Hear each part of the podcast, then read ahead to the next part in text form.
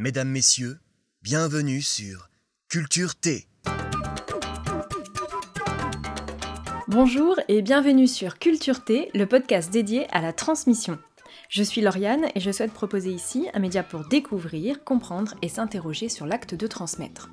Aujourd'hui, j'essaie de répondre à la question quelle est la nature des apprentissages? Ou dit plus simplement, c'est quoi un apprentissage et qu'est-ce qui peut le rendre complexe?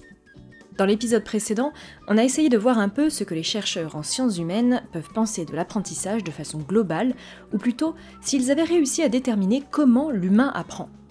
L'idée derrière cet épisode, c'était de vous montrer que la question n'était pas si évidente et que les chercheurs continuent d'élaborer des théories et des modèles sur quelque chose qu'on fait en fait depuis la nuit des temps. Et oui, quand on y pense bien, apprendre est une activité permanente de l'humain depuis le début de l'humanité. Cela doit d'ailleurs vous rappeler vos premiers cours d'histoire en primaire avec Homo sapiens, l'homme qui sait, ou Homo sapiens sapiens, l'homme qui sait qu'il sait. Bref, l'homme apprend depuis toujours, même s'il ne sait pas toujours comment. Dans cet épisode, on va essayer de voir si on peut distinguer différents types d'apprentissage. Je ne parle donc pas cette fois de façon d'apprendre, mais bien de choses à apprendre. Certains vous diront qu'on va parler de contenu, mais je trouve ce terme plutôt réducteur et simpliste. En effet, chaque expert vous dira que son sujet est spécifique et unique, souvent complexe à maîtriser, que ce soit un chercheur en sciences, un professionnel dans l'industrie ou un formateur dans le social par exemple, chacun a une telle connaissance de son domaine, souvent théorique et pratique, qu'il le perçoit globalement avec complexité, surtout s'il devait vous le transmettre. Il y a tellement de choses à savoir pour pouvoir en parler. Pour autant, peut-on dire que c'est plus facile d'apprendre des sciences humaines que des mathématiques? Qu'il est plus facile de transmettre les gestes d'un chirurgien que la maîtrise de la théorie des cordes. Est-ce différent selon le sujet ou est-ce que tous les apprentissages sont de nature identique, mais c'est leur nombre qui fait qu'ils sont complexes? Comment pourrait-on les caractériser alors Et les organiser? L'objectif, en connaissant mieux la nature des apprentissages, c'est de pouvoir affiner et adapter son approche de transmission. Dans un premier temps, nous allons voir dans quel contexte les apprentissages peuvent avoir lieu et si cela influe sur leur nature. Et nous verrons ensuite quelle distinction on peut faire entre les différents types d'apprentissage petite info mémo, nous verrons trois contextes et trois domaines d'apprentissage.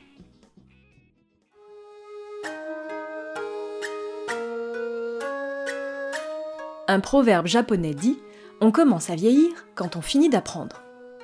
C'est inspiré et bien joli, mais c'est quoi apprendre? Si ce n'est une recette de jeunesse prolongée.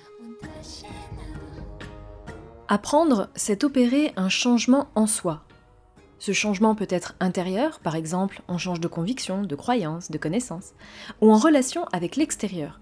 On change ses façons de faire, ses méthodes, ses gestes, ses discours. C'est un processus qui est conscient ou non. Parfois, vous savez l'effort que vous faites pour apprendre et être capable d'identifier le changement, et parfois, il opère sans même que vous ne vous en rendiez compte. On peut ensuite considérer les apprentissages, le fait d'apprendre, selon trois grands contextes.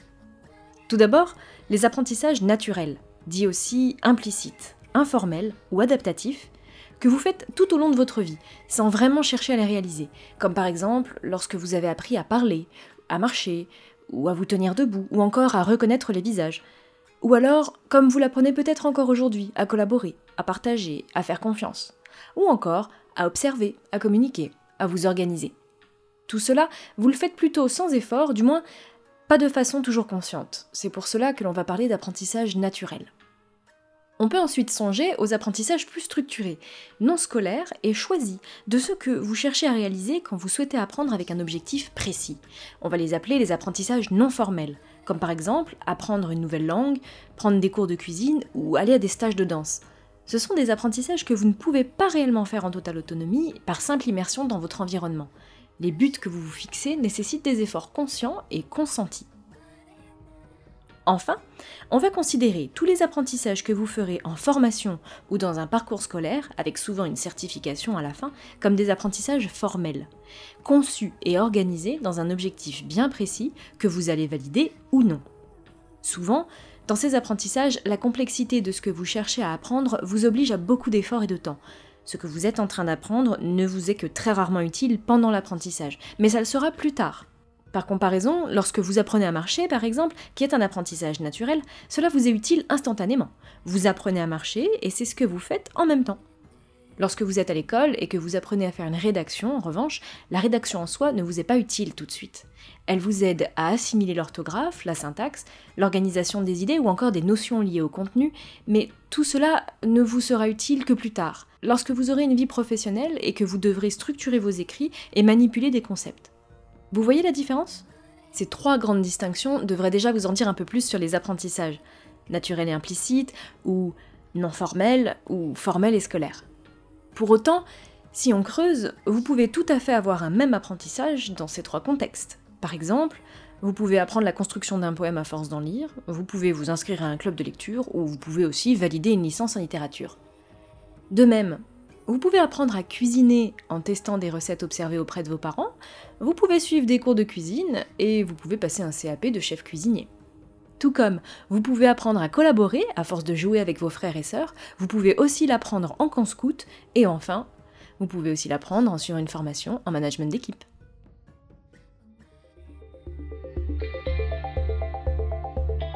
En réalité, plus que par le contexte, on va surtout distinguer les apprentissages en trois catégories, trois natures ou domaines qui se chevauchent difficilement et permettent donc bien de distinguer différents types d'apprentissage. Vous aurez d'une part les connaissances, du domaine cognitif donc, en gros c'est ce que vous savez, l'ensemble de votre savoir, par exemple qu'un texte avec des rimes c'est une poésie. Vous aurez ensuite les savoir-faire, là c'est du domaine psychomoteur, dit là aussi grossièrement, ce sont les gestes que vous pouvez réaliser, par exemple briser un œuf et séparer le jaune du blanc sans y laisser de coquille. Et enfin, vous aurez les savoir-être, du domaine affectif cette fois, qui en somme correspondent plutôt à vos comportements. Par exemple, proposer un consensus pour aider deux personnes à collaborer ou faire preuve d'empathie. Avec ces trois grandes familles, on peut donc normalement commencer à catégoriser les apprentissages. C'est également en faisant cette première distinction qu'on commence à bien spécifier ce qu'on cherche à faire. Voici donc une nouvelle clé pour améliorer votre culture de la transmission.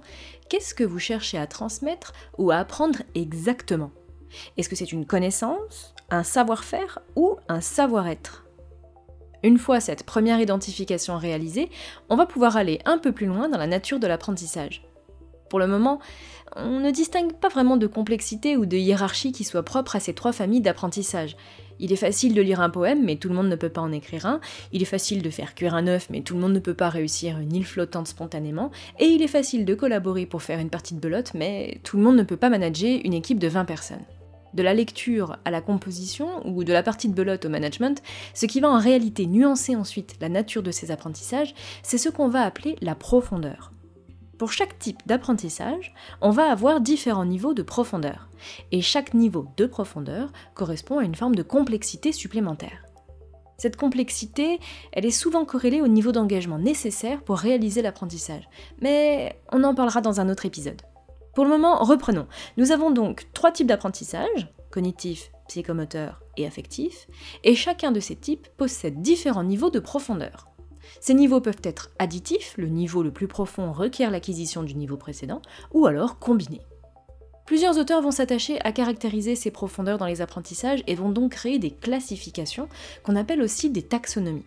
Je vous propose de découvrir les trois classifications les plus utilisées et communément admises aujourd'hui, celle de Bloom, revue par Anderson et Krathwohl pour le domaine cognitif, celle de Simpson pour le domaine psychomoteur, et celle de Krathwohl pour le domaine affectif. Notre première classification concerne donc les apprentissages de type cognitif. On va partir d'une pyramide à 6 niveaux, avec à la base le niveau le moins complexe et au sommet le niveau le plus complexe. Vous avez la pyramide en tête? Ok, alors le premier niveau, à la base, c'est donc le moins exigeant, et c'est celui qui concerne les apprentissages les plus accessibles. C'est la mémorisation. Ce sont les éléments à retenir, à apprendre par cœur, à savoir, à se rappeler. Et ce, même sans les comprendre. Car comprendre quelque chose, c'est déjà le deuxième niveau de notre pyramide. En effet, vous le devinez, ce n'est pas la même chose de retenir une information et de la comprendre, de la traduire, de savoir la représenter ou de l'expliquer. Ensuite vient le troisième niveau, celui de l'application. C'est lorsque vous êtes capable d'utiliser ce que vous avez appris pour ce que vous devez faire. Le quatrième niveau va concerner l'analyse, c'est lorsque vous commencez à construire un raisonnement, à comparer des éléments entre eux, à distinguer, à détecter ou à déduire des nouvelles informations. Le cinquième niveau est celui qui va vous permettre d'évaluer, c'est lorsque votre maîtrise du sujet vous permet de juger, d'argumenter, de valider, de prendre des décisions ou de critiquer. Et le sixième et dernier niveau enfin est celui qui vous permet d'aller au-delà, de transcender ce que vous savez pour pouvoir créer à votre tour. C'est le niveau de la création qui vous permet de produire et d'inventer. Prenons un exemple pour illustrer. Je dois partir en voyage en road trip pour plusieurs mois. Parmi les nombreux aléas anticipés, ceux du véhicule sont les plus importants. La situation exige donc, pour le dire simplement, que j'apprenne la mécanique. Si je reprends ma classification des apprentissages en lisant l'automobile pour les nuls, je retiens et je peux répéter ce que j'ai lu. Ainsi, dans les informations mémorisées, je retiens par exemple qu'un moteur de véhicule utilitaire a une durée de vie moyenne de 250 à 300 000 km. Je n'ai pas tant besoin de comprendre pourquoi, mais cela va m'être utile pour sélectionner le véhicule à acheter. Je peux comprendre aussi, et là on est dans le niveau 2, grâce à quelques vidéos YouTube par exemple, l'importance de vérifier le niveau d'huile du véhicule et de déterminer sa qualité selon son aspect. Je peux éventuellement m'entraîner à vérifier les niveaux sur un véhicule lambda. Mais admettons qu'au cours de mon voyage, je tombe en panne au milieu d'une zone déserte. Est-ce que ces connaissances seront suffisantes? Serais-je capable de trouver l'origine de ma panne ou de la réparer, juste en ayant lu plusieurs livres sur le sujet? Ou plus simple, Admettons juste que je souhaite parler mécanique avec quelqu'un d'autre. Cela sera sûrement un petit peu léger pour avoir une vraie discussion. Et ce, malgré mon illusion de maîtrise. Bah oui, j'aurais tout lu à ce sujet. Vous voyez un peu mieux cette différence entre les apprentissages qu'on va dire de surface et les apprentissages en profondeur?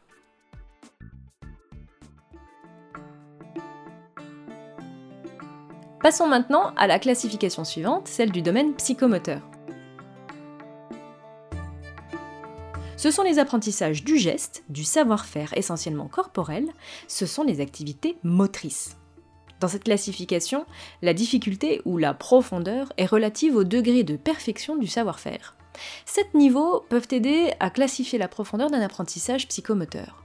Prenons l'exemple de l'apprentissage de la danse. Le premier niveau sera celui de la perception. C'est celui où vous observez un danseur ou une danseuse, vous percevez les mouvements et prenez conscience ou trouvez des indices de ce que le corps peut ou ne peut pas faire. Vous trouvez aussi des indices sur ce qui est esthétique ou sur ce qui a du rythme.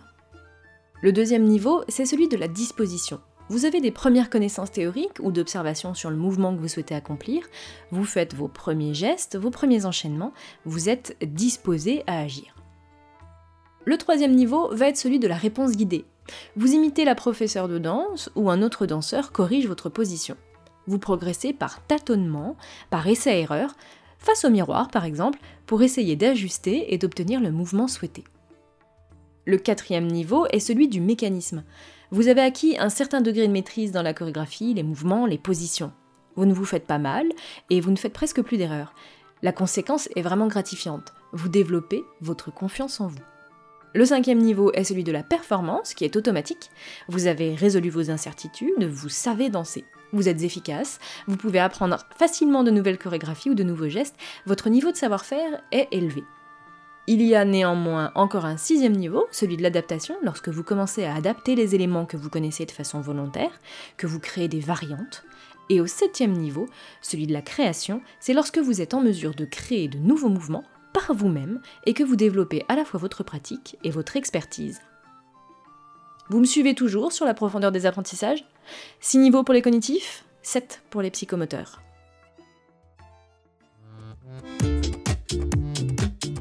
Il nous reste maintenant à aborder les différents niveaux de profondeur des apprentissages de type affectif. Ce domaine, souvenez-vous, concerne les savoir-être, les attitudes et les comportements. Généralement, c'est ce qui s'apparente plutôt à la manifestation de vos croyances, de vos valeurs ou de vos émotions. Ici, la profondeur est en 5 niveaux.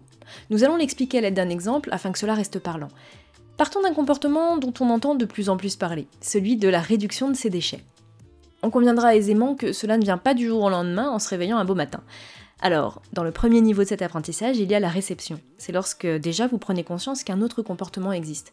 Au lieu de mettre tous ces déchets dans une même poubelle, on peut déjà distinguer les déchets à recycler ou non. Vous êtes attentif, curieux, intéressé par cette attitude, ou on va vous la présenter et focaliser votre attention sur le comportement à avoir. Le deuxième niveau, c'est la réponse. C'est lorsque vous réagissez en accord ou en désaccord avec le comportement, vous avez la volonté, par exemple, de chercher à comprendre pourquoi trier ces déchets ou les réduire. Vous pouvez engager des discussions avec des personnes qui le font déjà. Le troisième niveau, c'est la valorisation. Vous n'êtes plus dans l'intérêt seul ou l'appréciation, mais vous êtes dans la création de valeur. Vous acceptez ou vous vous engagez dans le nouveau comportement, et vous pouvez même en faire la promotion auprès des personnes que vous fréquentez par exemple. Le quatrième niveau, enfin, sera de l'organisation et le cinquième niveau de la caractérisation. C'est lorsque vous intégrez la nouvelle valeur à votre propre système de valeurs et l'adoptez dans votre quotidien. Vous êtes aussi capable de la généraliser, ainsi vous triez vos déchets, vous vous engagez dans une démarche de limitation des déchets, mais vous encouragez également cette attitude à votre travail ou dans votre famille.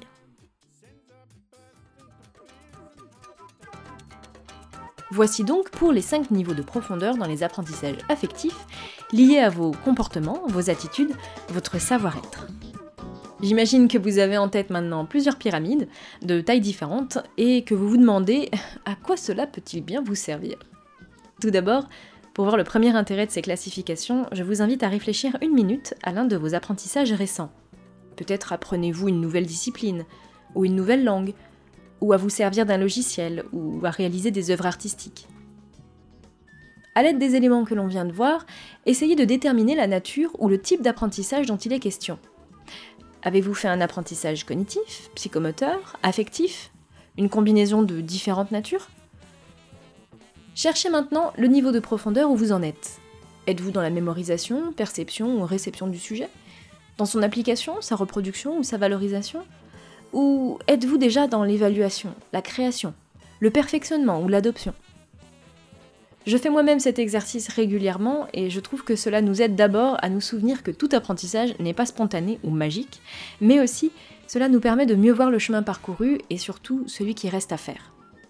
Ensuite, être conscient de ces différentes natures et profondeurs, c'est une clé importante lorsque l'on souhaite transmettre quelque chose.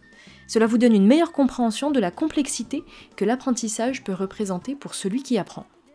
Grâce à cela, vous êtes notamment capable de dépasser l'idée qu'apprendre, c'est simplement mémoriser ou comprendre même des connaissances. On le voit très bien dans la hiérarchie des classifications, la résolution de problèmes ou la création et l'évaluation sont des niveaux de profondeur dans les apprentissages qui nécessitent des processus mentaux complexes. Pour le prochain épisode, je vous propose d'affiner encore un peu cette approche et d'aller plus loin pour que cela devienne un véritable outil. Comment se servir de ces classifications et les traduire lorsque l'on souhaite apprendre ou transmettre quelque chose à quelqu'un? D'ici là, faites infuser un peu ce que vous venez d'écouter et je vous dis à très vite.